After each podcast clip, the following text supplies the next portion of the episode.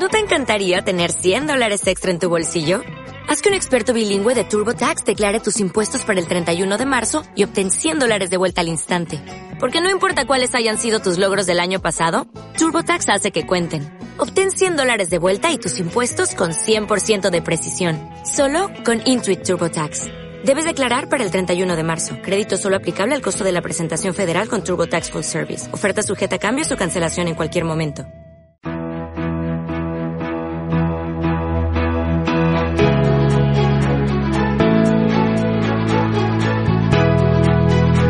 Eleva tu punto de vista.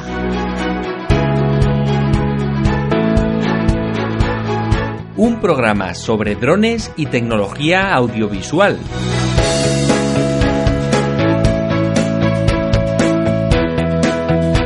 Patrocinado por la tienda Flyaway.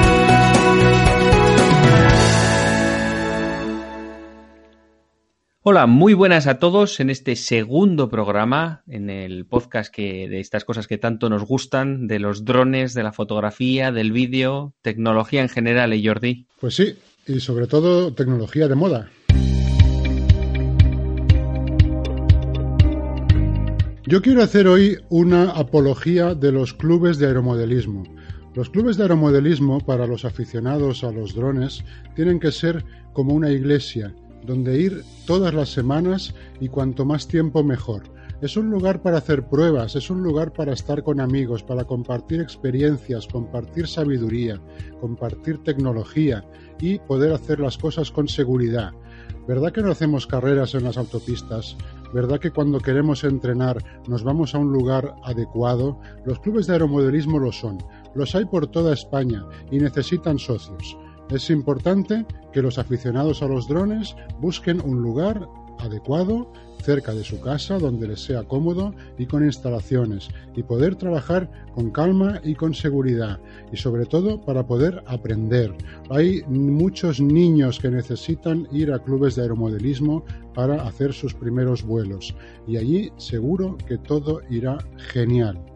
Desde luego, Jordi, yo en su día eh, me puse a mirar a ver por curiosidad. Nunca había oído hablar qué clubs podría haber ni nada, ni había visto publicidad. Y digo, voy a mirar a ver lo que hay por aquí cerca. Y me sorprendí la cantidad de clubs que hay a una distancia muy pequeña. Sí, porque, a ver, el aeromodelismo siempre ha sido un deporte muy minoritario, pero ahora desde la explosión de los drones, eh, pues eh, somos, somos hermanos Mm, podemos convivir tranquilamente. Pero yo creo que ahí hay un punto de rivalidad, ¿eh? ¿No te parece a ti? Bueno, seguramente hay un cada vez hay más trasvase de un lado al otro. Hay aficionados del aeromodelismo que cuando ven un dron se interesan muchísimo y al cabo de 15 días se compran uno.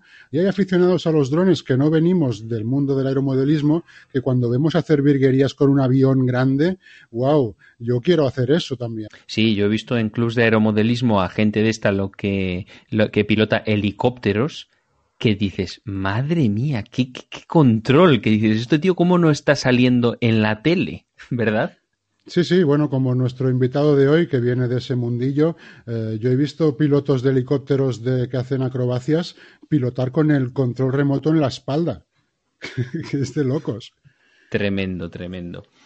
Bueno, ¿y qué nos, eh, qué, tienes alguna cosa para contarnos hoy interesante, tecnológica? Jordi. Bueno, yo eh, esta semana yo voy a hablar de un par de cosillas. La primera es una, una cosa que a mí me interesa mucho, que son que SanDisk ha sacado unas tarjetas SD que ya tienen capacidad para grabar en 8K.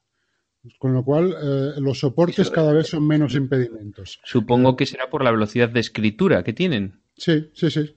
Eh, cuando, cuando comenzamos con los drones teníamos el problema de que cuando grabábamos, cuando grabábamos en 4K teníamos el problema de la tarjeta y de sobre todo de la, de la, de la tableta que usábamos como, como, como monitor que nos generaba eh, cortes en la transmisión porque no daban abasto con tanta información, pues esto cada vez se va poniendo más al día.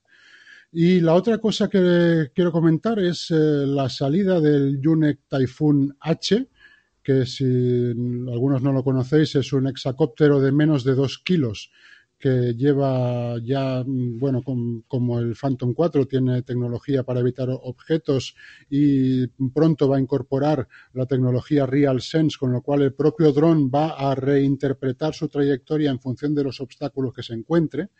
Eh, bueno, eh, la llegada a España se está retrasando un poquito más de lo normal. Tenía que haber llegado a principios de mes y eh, la primera remesa fue a Estados Unidos y la española, pues estamos a punto de recibirla y bueno, estamos contando los días para este gran lanzamiento. Y este, has dicho que es hexacóptero. Sí, sí, sí. Es un hexacóptero que lleva, eh, sobre todo lo importante es que lleva un sistema que ante un fallo motor puede volar con un motor menos. eso, es lo realmente súper interesante. ¿Y, ¿Y, la cámara que lleva? Eh, bueno, es la cámara 4K que incorporan los UNEC, la CG03, que es la que ya llevaba el Typhoon Q500. ¿Y es equivalente, digamos, a una GoPro 4? Eh, bueno, es bastante mejor. Yo lo que más me gusta de estas cámaras es que ya te evitan todo el tema del ojo de pez. Bueno, eso sí, eh, quitando el tema del ojo de pez en cuanto a tasa de bits, grabación 4K y eso sí que y calidad de imagen, supongo que el tamaño de sensor es el mismo que el de la GoPro. El tamaño de sensor es, bastante similar, pero la calidad de imagen es mejor que una GoPro. Bueno, pues eh, interesante, interesante documento. Le echaremos un vistazo. ¿El precio, más o menos? El precio, pues la primera salida son 1.300 euros. O sea, por debajo del famoso Phantom 4. Sí. O sea que puede ser una alternativa muy seria. Bueno, lo de los lo de los seis motores va a animar a más de uno. Además tiene tren retráctil, tiene la cámara que gira a 360 grados y sobre todo la emisora que lleva es bastante mejor que la de DJI en cuanto a funcionamiento para el operador de cámara. Eh, otra cosa, lo que pasa es que ahora eh, supongo que será fácil homologarlo, igual que el Phantom, como están vendidos, es muy fácil, supongo que este también, ¿no? Sí, sí, sí. pasar todos los trámites y que ese, El sistema es el, es el mismo de cualquier dron que se venda en serie comercialmente. Bueno, entonces, entonces sí que puede ser realmente una muy buena alternativa. ¿Hay vídeos de ejemplo en YouTube que podamos ver? Sí, sí, sí, a ver, ya hay bastantes cosas. Se presentó en, en el CES de Las Vegas del mes de enero, con lo cual ya hay, ya hay bastantes vídeos. Yo, yo lo he visto ya en, en, varias ferias que lo han llevado de muestra volando y bueno, es, es una maravilla. Y el vuelo interior, mm, fantástico. Bueno, perfecto. Pues yo ya que, ya que hablabas antes del 4K, Jordi, yo quería comentar un poco sobre eso, porque últimamente se oye mucho el 4K, nos lo han querido meter por todos los lados los fabricantes de televisiones, ¿verdad? ¿Tú tienes una tele 4K? Yo te he de confesar que me compré un televisor 4K solo para poder ver los vídeos que yo grababa con mi dron.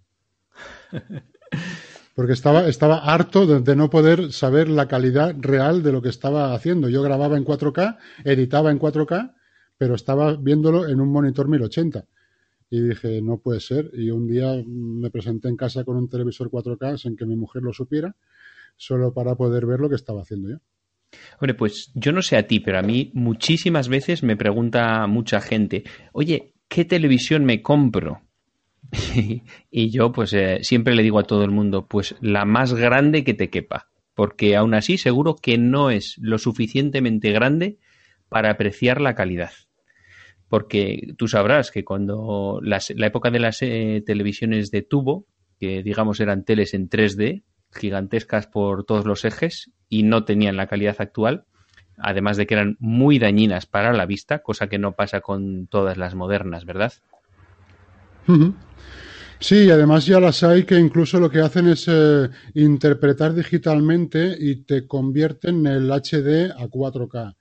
Con lo cual, cualquier, cualquier eh, emisión normal de televisión en HD la ves, wow, mucho mejorada, ¿no? Exacto. Pero bueno, a ver, para que merezca ver una emisión, eso es lo, a donde quería llegar yo y que la gente está muy equivocada porque piensa que la tele no, no tiene que ser muy grande o no. Está, hay mucho error con eso. Entonces, eh, todos tenemos una calidad de visión que está más o menos medida de forma universal. En Estados Unidos tienen una unidad de medida que es 20 eh, sobre 20, digamos, y en Europa 6 sobre 6 de calidad de visión. Y según esa calidad de visión que tengas, hay una distancia a la que eres capaz de apreciar los píxeles, o sea, de, de aprovechar al máximo la calidad que te ofrece una tele, sea Full HD, sea 4K, sea lo que sea. Si, si, nos acercamos a 10 centímetros de una televisión, normalmente podemos ver, por ejemplo, los píxeles que componen la imagen. Si nos vamos alejando, ya hay un punto en el que no somos capaces de diferenciarlos, ¿vale? Entonces, ahora vamos a ponernos en el tamaño más estándar que se suele comprar la gente de una televisión, que suelen ser seguramente 40 pulgadas con una resolución 1080p. ¿Tú sabes a qué distancia tienes que ver una tele de 40 pulgadas para que aprecies la calidad suponiendo que tienes una vista perfecta, cosa que no va a pasar en la mayoría de los casos? Pues yo no tengo ni idea, Paco, cuéntamelo. Pues mira, 1,70 metros teniendo la vista ideal es la distancia a la que tienes que ver una tele de 40 pulgadas. Eso teniendo la ideal, que como no es el caso, tienes que verla desde más cerca. Creo que no hay nadie que tenga la tele tan cerca, seguramente, ¿no? Bueno, ¿a qué distancia la tienes tú? Cada vez se hacen pisos más pequeños, ¿eh? ¿A, qué distancia ves tu televisión, por ejemplo? A ver, yo debo tener la televisión pues a un par de metros. A un par de metros desde donde está hasta los ojos, ¿no? Por ejemplo. Sí. Bueno, pues ah, hay unas tablas estándar para las calidades de, la vista, como te he ido comentando, y a una distancia de dos metros de distancia, eh, tienes que tener para apreciar la calidad de una tele 1080p, tienes que tener una tele de 50 pulgadas. Y si tienes una tele de 4K a 2 metros, tienes que tener un, tamaño de 75 pulgadas para poder apreciar la diferencia entre 4K o ver una emisión de 1080, por ejemplo, en esa misma tele. ¿Tienes una tele de 75 pulgadas 4K?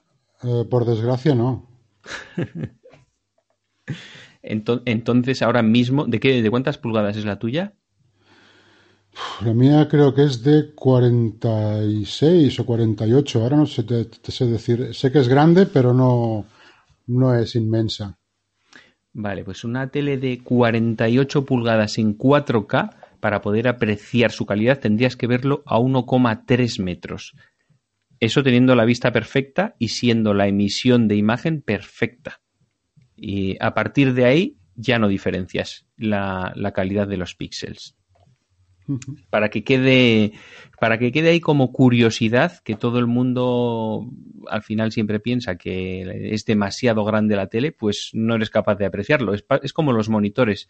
Los monitores 4K o 1080, no sé si tienes algún monitor 4K eh, en tu caso, pero también hay que verlos desde muy cerca para poder apreciar la diferencia. De todas formas, yo, otra de las cosas que, a las que quiero llegar. Dicho esto, yo al final, por mucho que no vayas a notar la diferencia con la tecnología actual, porque no la vas a notar en el 99% de los casos, eh, yo siempre recomiendo grabar todo, todo, todo en 4K si la cámara lo ofrece. Otra cosa es que luego generes una versión de 1080 para ver o compartir.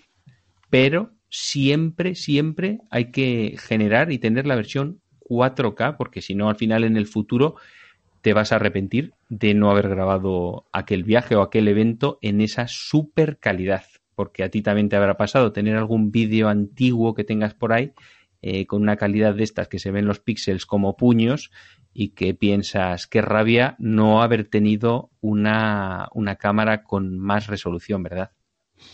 Sí, a ver, yo, un, un amigo mío que, sabe mucho de esto, un día me lo decía, que, que, siempre hay que rodar con el máximo de calidad, aunque solo sea para guardarlo. Luego trabaja en la calidad que te dé la gana, pero el nativo que sea de la máxima calidad, por si algún día te hace falta.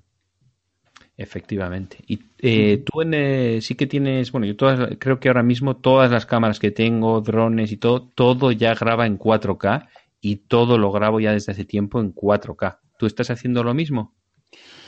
Sí, yo estoy haciendo lo mismo, excepto un secretillo que te voy a contar, que es que hay algunas cosas que las grabo con el Parrot Bebop, con el que cada vez estoy más enamorado, el, el Bebop, 2.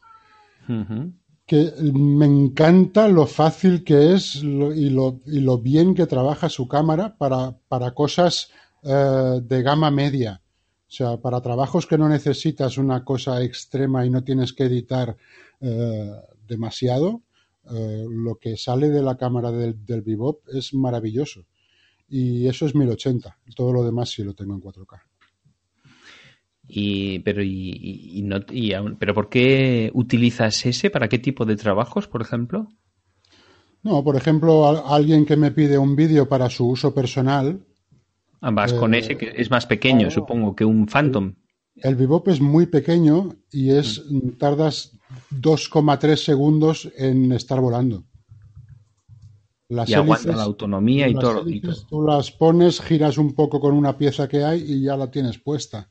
Y aguanta 25 minutos volando. O sea, alguien que te pide un vídeo rápido eh, de una cosa, pues oye, pues eh, hay muchas veces que lo hago con esto porque es que es genial. No pesa nada, lo llevas en un, en un maletín chiquitito y, es maravilloso. Y aparte vuela súper bien. ¿Y lleva gimbal y todo o no, no hace falta?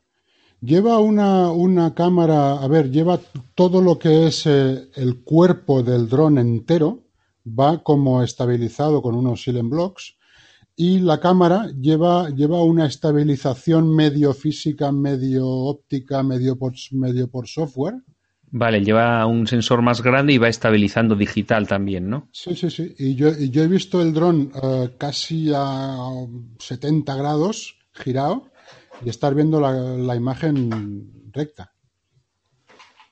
Interesante el sí, este que comentas. Sí, sí, además dices que es tan interesante, tan pequeño, compacto y que te lo puedes llevar a cualquier sitio muy fácilmente, ¿no? Lo han, lo han mejorado mucho y está muy bien. A ver, la limitación es que si no tienes, hay, hay, como una especie de adaptador emisora con mandos que se llama Sky Controller, que eso lleva una antena que te, que te aumenta el rango. Eh, la transmisión con la emisora, eh, con la, con, la, con, la, con la tablet o el móvil va vía Wi-Fi, con lo cual tienes la limitación del rango de Wi-Fi, que son normalmente 100 metros de media. A la que mm, quieres ir más lejos tienes que poner el Sky Controller, que, con eso ya te vas a un kilómetro y medio, dos kilómetros, mm, que con eso ya puedes llegar a la, limitación legal que tenemos de 500 metros. ¿Y la versión normal, qué precio tiene más o menos? Creo que ahora está en 549. Lo bajaron de precio hace poco y es que es un precio súper competitivo. O sea que puede ser un dron, digamos, para empezar, bastante interesante. Sí, sí. Para empezar, y vamos, y como, y como backup, o sea, como, como segundo equipo en caso de emergencia. Pues, ¿qué te parece si pasamos con nuestro invitado de hoy a ver qué nos cuenta? Porque yo tengo bastante curiosidad por el tema este de las carreras, a ver cómo funciona y sobre todo a ver si es capaz de vivir de esto. ¿Tú, ¿Tú crees? Yo creo que hay que pasar a hablar con él a toda velocidad. No te olvides de seguirnos en Twitter, arroba eleva.vista y Facebook. Bueno, Paco, pues si te parece, vamos con nuestro invitado de hoy, que no es otro que Dani Pacha. Mm, Daniel Pachón Salguero, nacido en la ribera del Fresno, Badajoz, el 23 de septiembre del 87, eh, al que podemos considerar como el Fernando Alonso de los drones en España. Eh, él es eh, técnico de mantenimiento en ThyssenKrupp Elevadores, está casado y tiene un hijo y es eh, profesional del aeromodelismo, digamos, desde hace unos 11 años. Eh, campeón de España de helicópteros 3D y tres veces en el podium en 2011 y 2013. Eh, en 2014 un familiar le enseñó un vídeo de una gente que corría drones, creo que en Francia, y a Dani pues se le encendió el gusanillo por esta nueva modalidad y bueno, este año en Dubai quedó entre los 32 mejores del mundo. Como los americanos eh, no hacen clasificaciones uno por uno y dejan los puestos en plan playoff, pues no sabemos el puesto exacto en el que quedó, pero quizá entre los 10 primeros. Bueno, él es eh, miembro del equipo X-Blade y está patrocinado por Drone X Lab. Dani, un placer tenerte con nosotros. Sí, igualmente para mí también. Muchas gracias. Muy buenas, Daniel. Oye, una cosa, deduzco que no vives del tema este, de las carreras, ¿verdad?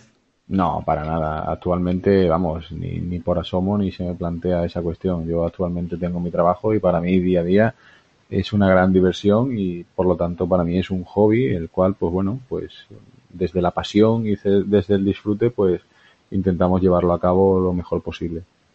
Hombre, supongo que para llegar a un cierto nivel lo que lo principal es que te encante lo que estás haciendo y te encantará, ¿no? Por supuesto. Lo principal es que te encante ya no solo por no es una necesidad para llegar a ese nivel, pero sí es una, una, un aditivo para que sea más adictivo y que al mismo tiempo te obligue o te, te imponga de esta forma eh, empaparte más, aprender más y, estar constantemente aprendiendo y evolucionando para poder estar eh, precisamente eh, cada día en mejor posición, ¿no? Y no es más que eso. Al final, yo creo que si esto algún día se convirtiese en un trabajo, no sé de qué forma lo, lo afrontaría o de qué forma podría llevarlo a cabo como tal, porque al final el trabajo es trabajo. ¿Cuántas horas a la semana entrenas? Depende, pero ahora, por ejemplo, en verano, pues quizás consiga eh, entrenar una media de si puedo, si puedo, que no siempre, pero a lo mejor una hora al día, puedo volar 6, 7, 8 baterías, eh, no todos los días entre semana, y el fin de semana, pues quizás sí que puedo llegar a, a volar unos 15 baterías al día, o sea, unas 15 baterías el sábado, unas 15 baterías el domingo, incluso más. También en un entorno en el cual si estoy yo solo, pues evidentemente es más fluido eh, los vuelos, ¿no? Porque voy gastando y voy cambiando directamente y voy volando. Al final es una cuestión de organizarse, porque es, complicado con la familia, el trabajo y, todo, ¿no? Pero al final es algo que como lo haces por gusto y, realmente lo sientes y, estás deseando poder hacerlo, pues buscas el huequito donde se puede para, para poder practicar y ya no solo practicar, sino practicar, disfrutar y al final es algo que siempre quieres más. ¿Y cuántos días pasan antes de que te empiece a hervir la sangre diciendo, uff, llevo demasiado sin entrenar? depende, depende de las condiciones y por qué, se, por qué sean estos días. En un entorno normal, en, en una día a día normal en el cual, pues bueno, pues por el trabajo o, por la situación, bien en familia o bien lo que sea, no, no puedes llegar a volar, pues quizás en menos de una semana te estás tirando de los pelos, ¿no? Yo me encanta esto de que ya me diese el tiempo en baterías en vez de en minutos. Sí, es bastante gracioso. Hoy tradúcenos a, a, a, tiempo de batería. Actualmente, si, si volamos rápido, eh, la gente que estamos volando con cuatro, con baterías de 4S, ¿vale? De cuatro elementos y con 1300 miliamperios, si volamos rápido y dando caña no conseguimos volar más de dos minutos y poco por batería. El gran impedimento de ahora mismo del hobby y de los drones de carreras son las baterías. Han evolucionado mucho las controladoras, han evolucionado los chasis más pequeños, más ligeros, más resistentes, los motores mucho más potentes, los variadores mucho más rápido, los transmisores de vídeo siguen avanzando, pero tenemos el, seguimos teniendo el impedimento de que las baterías son las mismas que hace 10 años, prácticamente. ¿Tienen más potencia? Sí, tienen más potencia de entrega, pero la capacidad sigue siendo la misma. Entonces, estamos muy limitados. Para una persona que vuela más relajado, en un vuelo más relajado, puedes llegar a conseguir 4, 4 minutos y poco. Eh, pero realmente con nuestras configuraciones tan agresivas no conseguimos volar más de dos minutos y poquito. Incluso si vas a tope todo el rato, un minuto veinte, un minuto treinta. Dani, si te parece, eh, hagamos cinco minutos de labor pedagógica de esta afición tan chula y tan nueva para alguien que se quiera acercar a esta modalidad. Eh, ¿Qué tiene que hacer un aficionado que diga yo quiero probar los drones de carreras? A ver, para probar los drones de carrera actualmente hay mucho mercado y se puede adquirir un dron que no por sí ya sea de carreras, sino un aparato pues de más bajo coste, que sea pues de plástico, ya que los nuestros pues son de carbono y tal y cual, eh, con una pequeña pantalla y ya se puede probar esta sensación de inmersión. Entonces tenemos aparatos de este tipo que pueden estar en torno a 100, ciento y pocos euros. De esta forma alguien ya puede tener una, una primera toma de contacto con este mundo.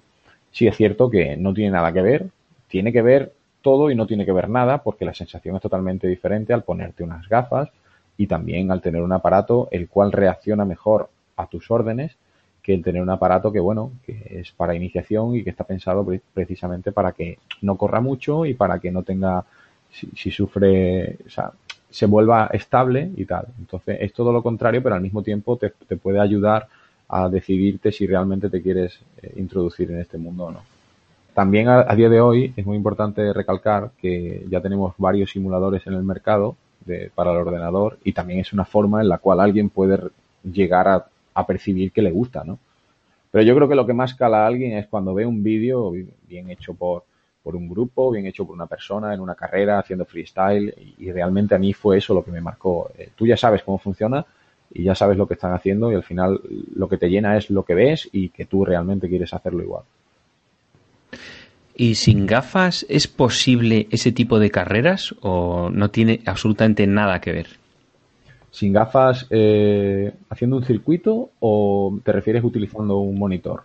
Me refiero, sí, eh, con un monitor cualquiera y en un circuito de esas carreras como los vídeos que tienes en YouTube tuyos. Sí, sí, sí, por supuesto. También, oye, personas que o bien por economía o simplemente por gusto o porque les da fatiga ponerse las gafas, pues vuelan con monitores. Son una minoría, sí, pero no tiene ningún tipo de reproche. Es algo simplemente de, gusto o de cuestiones de uso y ya está. Eh, la, diferencia del monitor, del monitor frente a la gafa, al final la gafa no es más que un monitor, el cual es como si estuvieses en el cine, en el cual estás viendo el monitor grande, o sea, la pantalla grande y todo lo demás está oscuro. Por lo tanto, tu atención se centra en, la pantalla, en la imagen que estás viendo. Cuando utilizamos un monitor externo, pues tienes la luz, el reflejo, más distracciones y también se ve quizás más pequeño. Vale, yo lo que quería, me quería un poco, en vez de usar monitor o gafas, me quería referir a no usar monitor y volar de vista. ¿Eso es posible en este tipo de competiciones o imposible completamente? Imposible, es imposible. Es imposible porque en, cuanto te llevas el aparato a 20 metros no consigues diferenciar si en qué posición está, si está de morro, si está de espalda, si está boca arriba, si está boca abajo. Entonces, hacer un circuito en tercera persona, o sea, sin gafas, o es un cero y tú estás delante o en el medio, o es imposible. Y, la forma física, tú tienes que entrenar físicamente, yo qué sé, te vas a correr, a hacer de bici o algo, o no es necesario. No, a ver, puede acompañar y ayudar, evidentemente, como en cualquier otro deporte, ya que frente a una situación de estrés de una carrera, pues la persona que mejor esté preparada frente a eso podrá reaccionar mejor. Pero bueno, yo he conocido y conozco pilotos que si los vieseis volar es alucinante, o sea, temblando pero un vuelo normal y tiemblan y les se ponen totalmente tensos. Y yo creo que también eso hace que esto te siga gustando y quieras seguir, seguir queriendo más. Yo, días que me voy a volar y vuelvo a mi casa y, no he roto ni una hélice o no he dado ningún golpe o simplemente no he sentido esa adrenalina, me vuelvo diciendo, hoy no he arriesgado, hoy no he hecho nada nuevo, hoy no he hecho nada que realmente diga, wow, ¿sabes? Entonces quizás es eso, pero realmente no, hace falta. Lo que hace falta es saber mover los dedos y, estar centrado en lo que estás viendo y saber interpretarlo. Ya que has dicho el, tema de que dices que no he roto ninguna hélice ni nada, al final supongo que esto es también una afición súper cara porque el nivel de destrozar aparatos será tremendo, ¿no? Para nada. Eh, yo vengo del mundo del helicóptero radiocontrol y precisamente el helicóptero radiocontrol ahora mismo está cayendo en picado debido a esto, a que el coste de los drones de carreras es muy bajo. Un aparato, un helicóptero, cuando tenía helicópteros de radiocontrol de competición, eh, estaba en torno a 1.500 euros y baterías por valor de 200 euros aproximadamente, 150 euros, un paquete de baterías. Eh, por lo tanto, claro, pues podías tener 5 paquetes, 6 paquetes. Ahora baterías de esto de los mini quad o de los mini drones, pues a 15, 20 euros que valen, pues te puedes permitir tener 20 baterías. ¿Vale?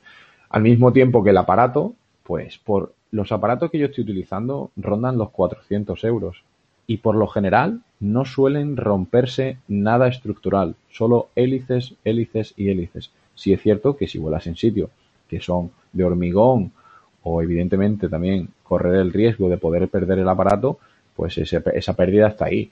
Pero por lo general, el coste únicamente se remite a las hélices y las hélices tienen un coste de 3 euros, 4 euros un paquete. Pero de esos aparatos que dices que utilizas, ¿te los haces tú o digamos que ya son prefabricados? No, no, para nada. Ahí en el mercado hay varios drones, pero catalogados como drones de carreras, pero no llegan a ser eh, lo mejor, no llegan a ser lo, más favorable para poder desempeñar una carrera.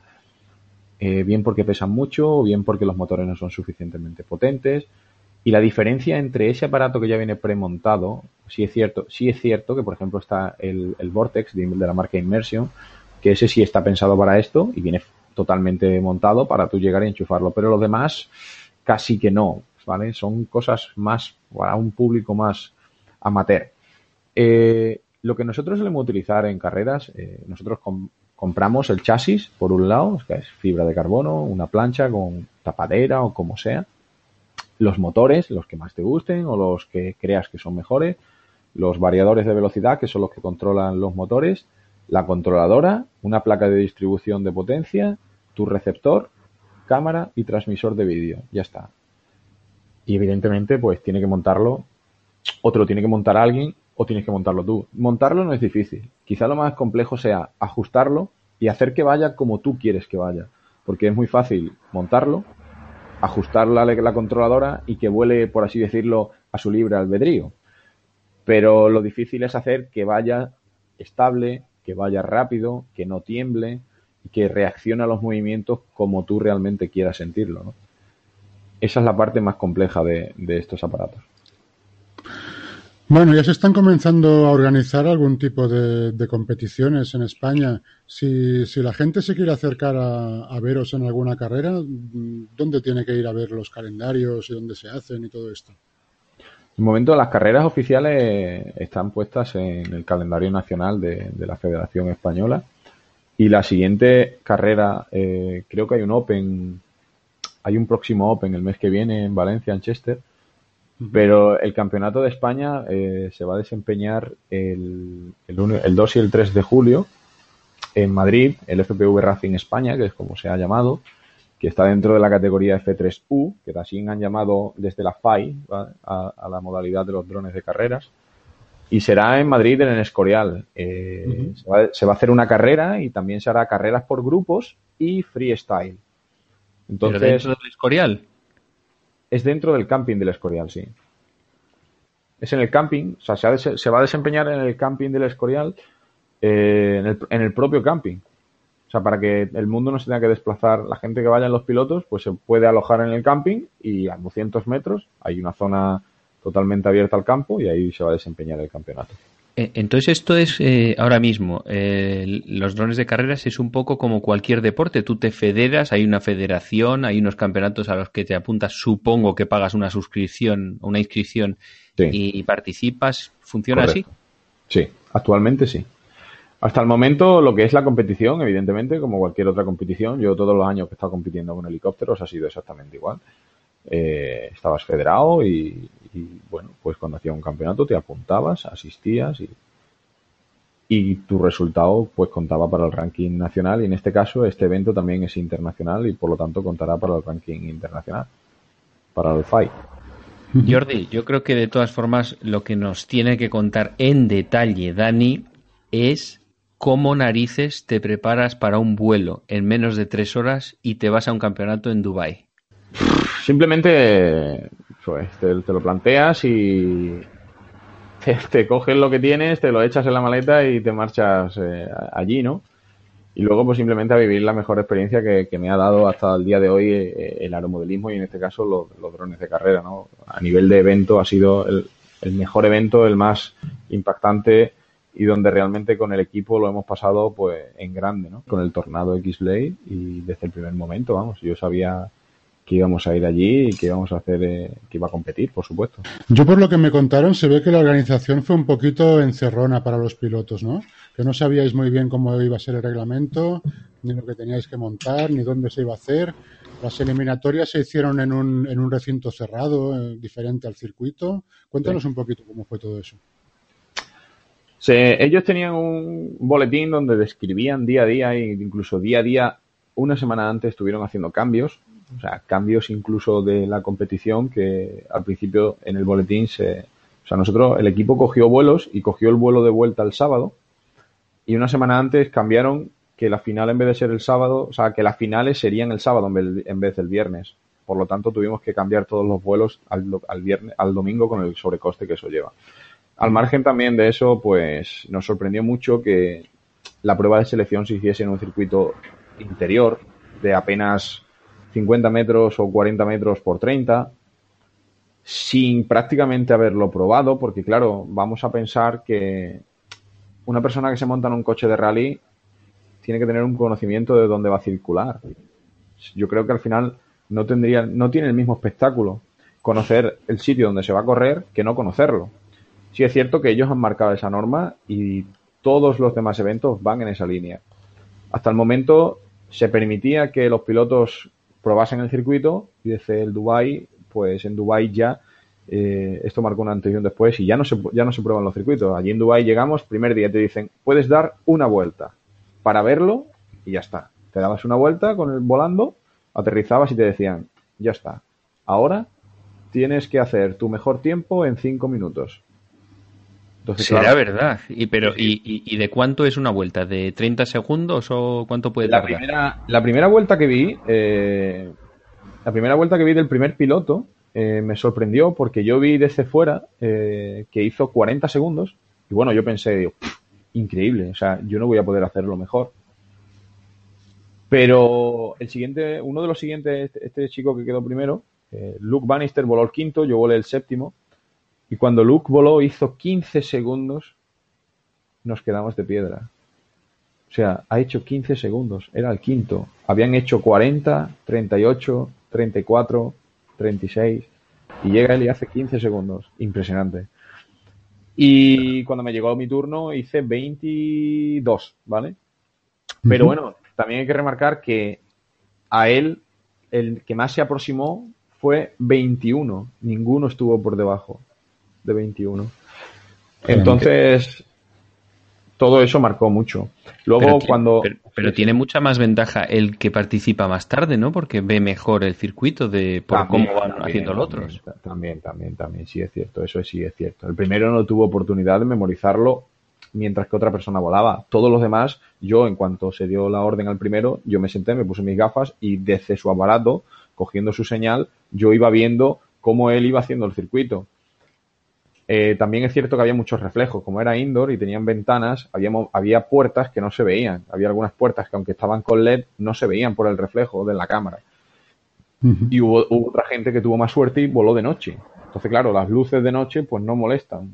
Está perfectamente iluminadas las puertas y se veía perfecto. A la hora de probar el circuito grande, eh, también nos impactó lo mismo. Llegamos, el primer día nos dejan probar el circuito grande tres vueltas y ya está tres vueltas y ya está. Y encima a mí me tocó probarlo de día. Y el día siguiente la carrera era de noche. Como bien sabéis en España, además de estar prohibido volar de noche fuera de sitios eh, habilitados como puede ser un club de vuelo, es que a, nadie, yo creo que a nadie le apetece volar de noche porque no se ve un carajo, ¿no? Pues nadie tenía las cámaras configuradas para volar de noche, prácticamente las cámaras algunas se insolaban, otras no se veía absolutamente nada, entonces corriendo de última hora cambiando los, los settings de la cámara. Eh, un poco todo inesperado, ¿no? Y cierto es que luego transcurrió muy lento porque había problemas con los receptores de vídeo, cosa que ya sorprendió porque un evento de tal calibre y que los, los receptores de vídeo fallasen. ¿Pero a qué te refieres con los receptores de vídeo? ¿Con los vuestros propios o la organización tiene la organización, la organización, evidentemente, eh, colocaba unos receptores de vídeos dobles, unos Diversity, y además por dos, para tener mejor recepción de señal, ya que al mismo tiempo que corrían cuatro personas, el circuito era muy grande. Entonces, para tener una recepción de señal eh, perfecta, montaron receptores Diversity dobles, o sea, con cuatro antenas. Y desde la primera carrera la gente se estaba quejando, los pilotos empezaron a quejar de que había muchos problemas, interferencias, cortes. Y la, señal de televisión del primer día fue horrible. También eso fue otro fallo que cometieron. Invirtieron, yo creo que han invertido mucho tiempo y mucho dinero en querer hacer un sistema de transmisión HD para transmitirlo en streaming, o sea, por internet, Y lo que hicieron no tenía ni pies ni cabeza, porque era una cámara que iba mirando hacia el cielo. Claro, ellos pensaban que íbamos a correr mucho, pero el circuito que habían hecho no era un circuito para ir a 100 kilómetros por hora, era un circuito para ir a 70, 60, 50. Entonces, ¿qué ocurre? Claro, cuanto más despacio vas, el aparato, el dron va menos inclinado, va más paralelo al suelo. Cuanto más rápido vas, más inclinado va, ¿no? El circuito era tan lento, o sea, entre comillas, tan lento, era rápido, sí, pero no era el de los más rápido. Que el aparato no iba suficientemente inclinado y la cámara iba mirando el cielo. Por lo que determinaron... Además, la, calidad de la señal, el, el, primer día fue, fue HD, pero no se veía nada porque estaba todo el rato cortada. y, el, segundo día... ya fue SD. O sea, fue una sí, pusieron, pusieron la señal, la pusieron la señal analógica de los, de los receptores de vídeo nuestro y se veía perfecto. Además, es que yo digo, madre mía, han invertido tiempo en algo que no merecía ni siquiera la pena. Pero entiendo yo que, mm, bueno, no lo sé, yo no estuve viendo la transmisión en directo, no sabía ni que se estaba organizando, pero eh, la forma de transmitirlo de continuo en primera persona desde el aparato, yo creo que eso tiene que ser imposible verlo. Tendrá que haber también cámaras exteriores viendo eh, un poco en global el circuito y cómo se mueve el dron, ¿no? Sí, sobre, efectivamente, yo creo que es lo mejor. Al final yo pienso que hay que retransmitirlo igual que una carrera pues de Fórmula 1, de motos, ¿no? No solo tenemos la imagen desde dentro, tenemos la imagen desde fuera, un comentarista, un ranking donde nos va diciendo pues este ha pasado en tanto tiempo o le saca tanto tiempo al segundo. Y eso, pues bueno, yo creo que eso llegará. Todavía no es el momento, pero llegará. Sí, es una cosa tan nueva que se intenta innovar en todo cuando hay veces que simplemente tienes que copiar lo que hacen bien los demás deportes, ¿no? También al final a mí, perdona un momento Jordi, una cosa que sí que, ciertamente nos molestó a todo el mundo, ¿no? Es que al final, eh, teniendo en cuenta ese sistema HD que habían diseñado, nos hicieron cargar todo el fin de semana, o sea, toda la semana, todo el evento, con una GoPro Session que pesa 70 gramos y además el resto de peso hasta hacer 200 gramos, eh, peso extra, o sea, plomo. ¿Para qué? Pues para que eh, cogiesen a la mejor persona que volaba con esos 200 gramos extra para en la final correr con esos 200 gramos extra, con las cámaras HD que pesaban 200 gramos. ¿Por qué tanto hincapié en esos 200 gramos si al final solo llevamos cargada una GoPro de 70 gramos, cuando si hubiésemos quitado ese plomo, hubiésemos llevado 70 gramos? Y era un gran impedimento porque tener en cuenta que nuestros aparatos pesan 500 gramos. Mm. Si le metes 200 gramos más, la autonomía baja un 30 o un 40%. Mm. ¿Sabes? Además de que el comportamiento cambia en absoluto, o sea, cambia por completo. hay, hay, otra cosa muy interesante con esta, con esta carrera que yo creo que, que también dará que hablar, que es que no solo hay la profesión del piloto, sino que dentro de poco ya va a empezar a ver la profesión del mecánico. Porque si en esta carrera ya empezabais a tener pit stops y ya llevabais un, equipo de cuatro personas, creo que era, ¿no? Sí, cuatro personas. Llevabas el team manager, eh, que básicamente era el representante y el que iba a las reuniones para enterarse de, cómo se iba a efectuar pues las tandas de selección y tal. Eh, un mecánico, un copiloto y ya está, no se me escapa nadie, éramos cuatro. ¿El, ¿El copiloto qué es lo que hace el copiloto? Pues no me preguntes qué, pero vamos, será por si el piloto se marea. Porque a mí, gracias a Dios, no me hizo falta tirar de nadie, ¿no? Entonces, bueno, tampoco sé qué función hacía. Al igual que te digo que el mecánico, que os digo que el mecánico, eh, las opciones que tenía únicamente era cambiar la batería. Porque si rompías una hélice y no estaba dentro de la zona de aterrizaje, no podía cambiar la hélice, o sea, no podía ir a por el aparato y, cambiarlo. Que a mí eso también me pareció un poco, pues, un poco de, o sea, mal planificado, porque tú dices, vale, tienes, te doy la opción de tener un mecánico, pero bueno, te doy un mecánico ¿para qué? ¿Para cambiar la batería? Pues si la batería la puedo cambiar yo también, me levanto la silla, la cambio y a lo mejor tarda un segundo más. Eh, sobre todo porque el miembro del equipo tuvo una experiencia un poco traumática y fue que nada más despegar, otro dron le impactó por detrás, se cayeron los dos al suelo, se quitaron las gafas, el mecánico se fue por el aparato, que estaba a tres metros de donde había despegado, corriendo se fue a cambiar las palas y la organización le dijo, no, no, que ya ha terminado, que ya ha terminado. Y esto fue el viernes y la norma era esa, y el sábado cambiaron y dijeron que si alguien colisionaba en menos de 10 segundos, o sea, después de 10 segundos de haber despegado dentro de esos 10 segundos, que se podía, que se reiniciaba la carrera y se volvía a empezar, ¿no? Mm. Todas estas cosas, pues bueno, fue un poco algo sorpresa, inesperado y que realmente pues te deja un saborcillo de boca agridulce, ¿no? Respecto a la organización. Bueno, y, una cosa, eh, bueno, igual teníamos que haber empezado por esto, pero este tipo de competiciones son siempre una crono de una sola persona, participan dos o tres en un circuito, hay varias modalidades, ¿cómo va? No, Dubai iban íbamos de cuatro en cuatro, ¿vale? Hasta el momento, en el mismo circuito. cuatro, cuatro a la vez. Hasta el momento eso es un gran inconveniente. Y estas carreras, al final, es un poco suerte. Es, es, más, es mucha suerte. ¿Por qué suerte? Pues porque suerte a que alguien puede colisionar contigo y no haberte visto. Evidentemente nadie va a querer colisionar contigo. Pero otro piloto puede colisionar contigo y te vas al suelo y se acabó para ti, ¿no? Hasta el momento también hay otro gran impedimento, que es la tecnología que tenemos en el vídeo. Hasta el momento solo podemos volar ocho personas a la vez y además de ser un cacao en la pista, porque tener en cuenta que, vale, son muy pequeños, pero también tenemos puertas muy pequeñas que si nos pusiésemos a pasar los ocho a la vez, no pasaría ninguno. Todos colisionarían. Entonces, cuanto más personas vuelen, más riesgo hay de colisión. Y, cuanto más personas vuelen, también tenemos más problema del vídeo, porque aunque Mm, en el papel, o sea, teóricamente se pueden volar ocho personas, luego la realidad es que suele haber problemillas, a no ser que tengas unas condiciones óptimas, tanto en la localización como en la potencia del vídeo, los transmisores sean todos exactamente iguales y todo el mundo utilice la misma recepción, ¿vale? Al margen de eso, volar más de cuatro o cinco personas o seis quizás, ya empiezas a tener problemas. Pero esas puertas, ¿de qué tamaño son? Hasta el momento no te sé decir exactamente. Hay, hay una norma que marca la medida por FAI. Eh, no te sé decir. Pero un metro, un metro, digamos así. Más, más, más, más. Quizás me parece que es 2 por 2 o 2 por... No te puedo decir exactamente porque no es una medida que tenga eh, clara.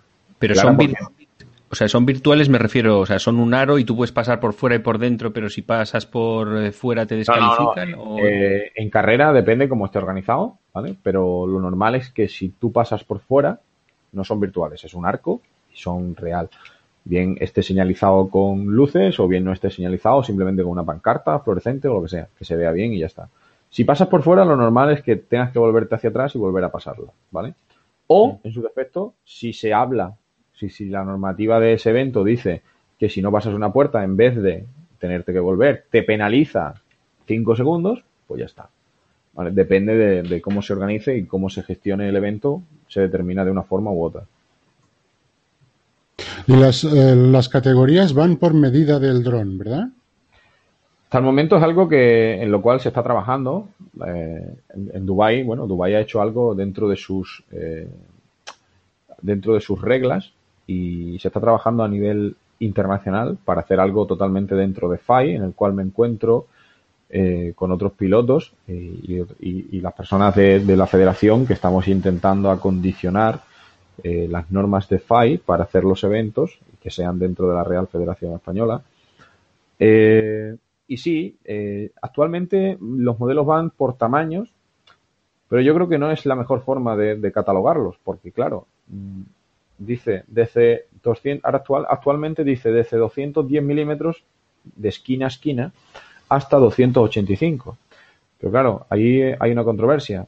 ¿Por qué? Porque el de 210 seguramente no va a poder llevar una pala de 6 pulgadas y el de 285 sí. Entonces yo creo que más por el tamaño habría que catalogarlos por la batería que utilizan y la pala que utilizan.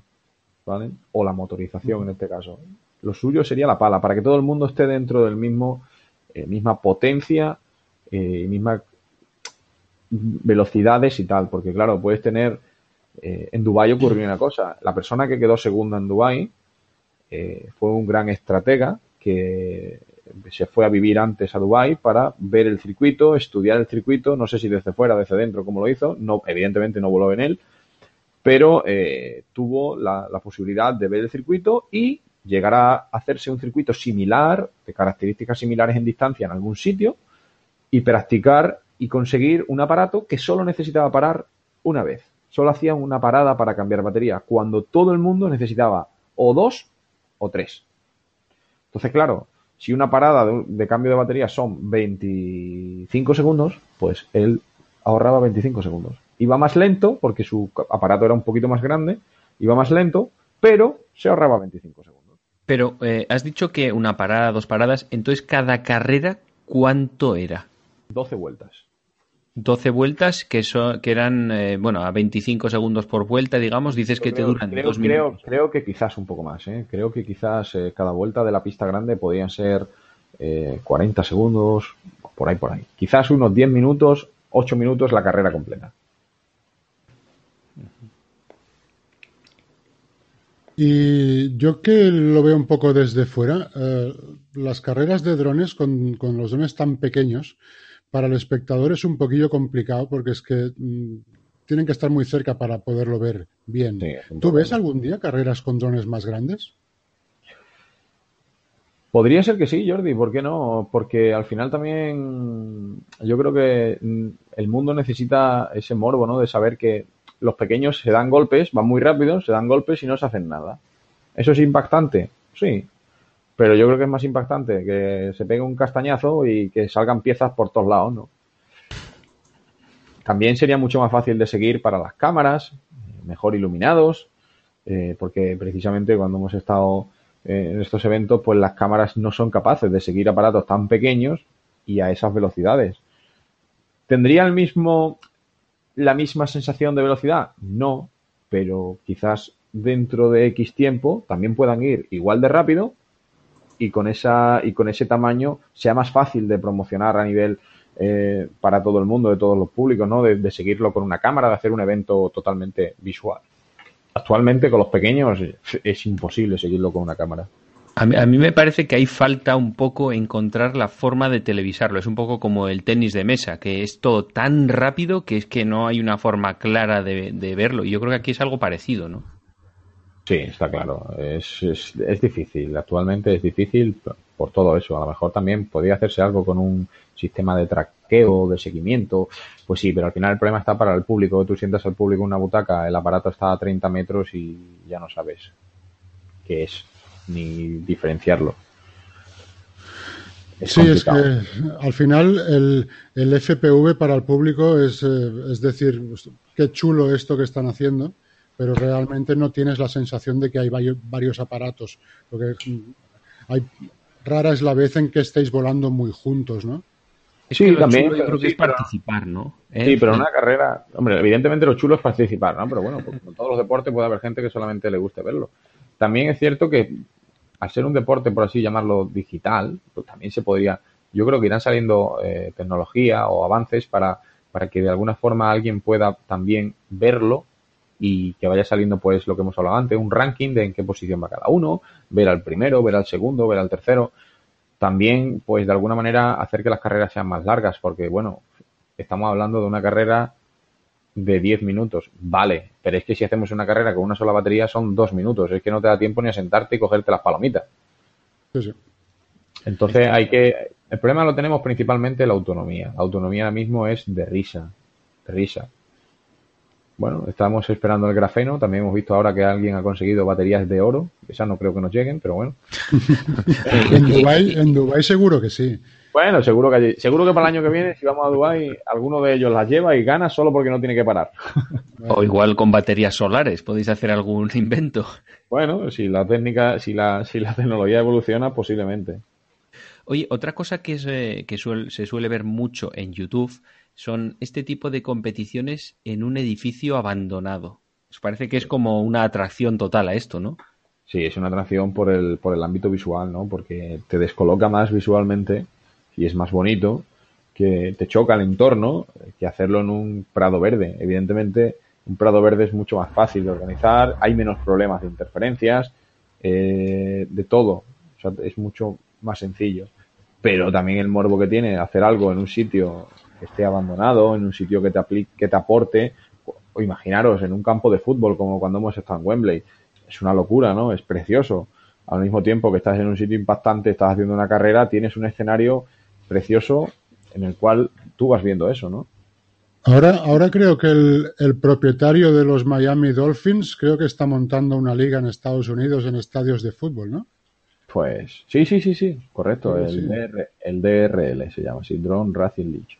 Y corren, y corren no por el césped, sino por las gradas y por el parking y por los vestuarios y las cosas. Sí, sí, sí, sí Es impresionante, es impresionante. Pero bueno, que por el césped podrían correr también, ¿eh? que se podrían poner obstáculos y correr por el césped, que, que no va a ocurrir nada.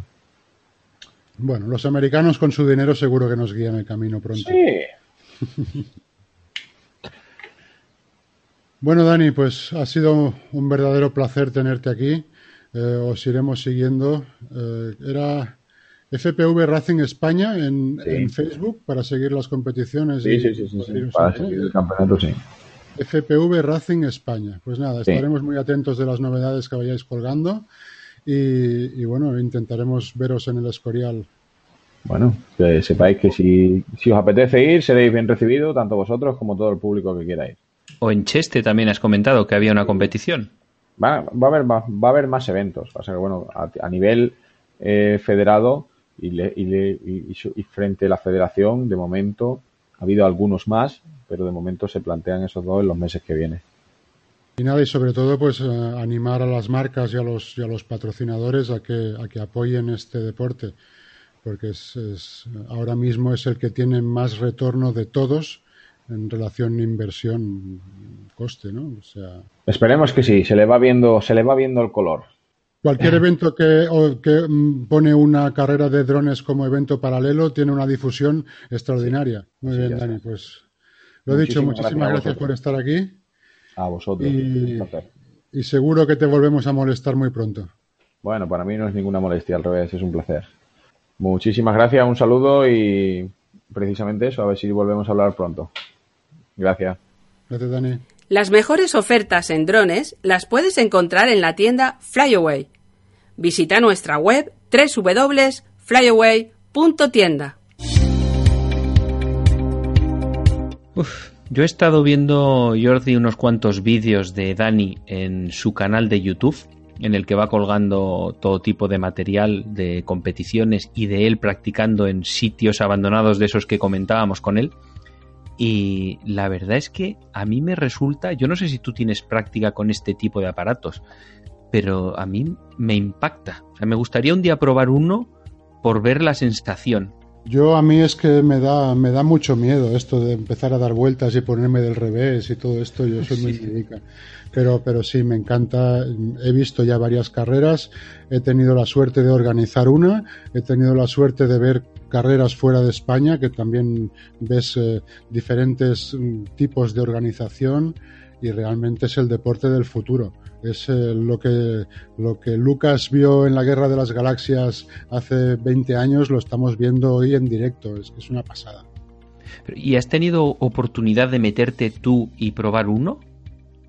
Eh, he tenido la oportunidad, pero no he tenido los, eh, no sé si se pueden decir aquí. la valentía. La valentía, sí, exactamente. No, no, no, es que no. Yo algún día supongo que alguien me regalará uno de estos amigos tan buenos que tengo y entonces podré, podré volar sin miedo a romper cosas de otros. Es que yo romper cosas de otros no me gusta. Bueno, claro, si alguien te lo deja no vas a arriesgarte ahí a pegarte un cabezazo contra, contra cualquier pared. La verdad es que, aunque solo sea, pero tú con gafas sí que has pilotado alguna vez o no? Eh, las gafas me las he puesto pilotando otro. Hmm. Que es lo que, lo que ha explicado Dani, de que tú puedes pinchar la señal, no es, las gafas no es más que un receptor de señal, y tú puedes eh, sintonizar la señal de otro que está corriendo y estar viendo lo que el otro está viendo. Eso, eso suena como a pirateo, ¿verdad? Como que voy a ver cómo está pilotando este y a ver cómo hace el circuito. Sí, sí, sí. Además, en las carreras, bueno, una, una, una, una, una cosa que no hemos hablado antes, hay, hay, hay carreras donde, donde hay como, como un juez. O sea, hay el piloto, y al lado se le sienta otro, que es, generalmente es el, acompañante de otro piloto, y que va verificando que el piloto pase por todos los obstáculos que tiene que pasar. Y, y lleva, lleva unas gafas eh, en la misma frecuencia que el, que el piloto. Pues la, verdad es que el que pilota todavía sabe lo que está haciendo, pero el otro tiene que volverse más jara viendo el movimiento, ¿no? Será como cuando te cuando vemos a veces en la tele alguien que lo montan en el copiloto de un coche de rally que prácticamente tiene que vomitar. Bueno, hay, hay mucha diferencia entre, entre saber lo que vas a ver y encontrártelo de repente. Hay mucha diferencia en decir voy a girar a la derecha y veo que giras a la derecha o estar ahí sentado y, te van y te van moviendo la imagen sin saber lo que va a venir, ¿no? Yo la verdad es que voy a intentar, a ver, no sé qué fecha será, me lo consultaré en la página web que nos ha dicho, a ver el de Cheste que me queda relativamente cerca, a ver si puedo acercarme y ver cómo funciona todo eso de cerca. Claro que sí, y sobre todo pues que todo el mundo se acerque a este mundillo y sobre todo los patrocinadores, ya lo hemos dicho, eh, es el mejor sitio ahora mismo donde invertir. Pues, ¿qué te parece si lo dejamos aquí? Nos vamos y la semana que viene vendremos con alguna cosilla interesante que tenemos por ahí guardada. Como siempre, vamos al cierre, Paco. Venga, hasta otra. Autolanding por Salvador Belver, presidente de Aedron. Hoy me gustaría hablar de drones de carreras. Los drones de carreras aparecieron inicialmente derivados del aeromodelismo.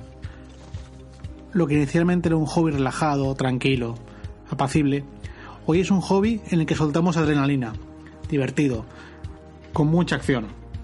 El sector de los drones inicialmente ha comenzado muy fuerte con la imagen digital, con las cámaras 4K, con la imagen aérea, pero tenemos un olvidado gigantesco, los drones de carrera son el gran olvidado y van a ser el gran negocio del futuro, las carreras de drones. Desde el punto de vista de pilotos, técnicos, auxiliares, sponsors, hay un sinfín de posibilidades y sin duda es un sector que no hay que olvidar. Hay que tratar de apoyarlo. Va a crecer, va a crecer mucho, va a crecer como deporte.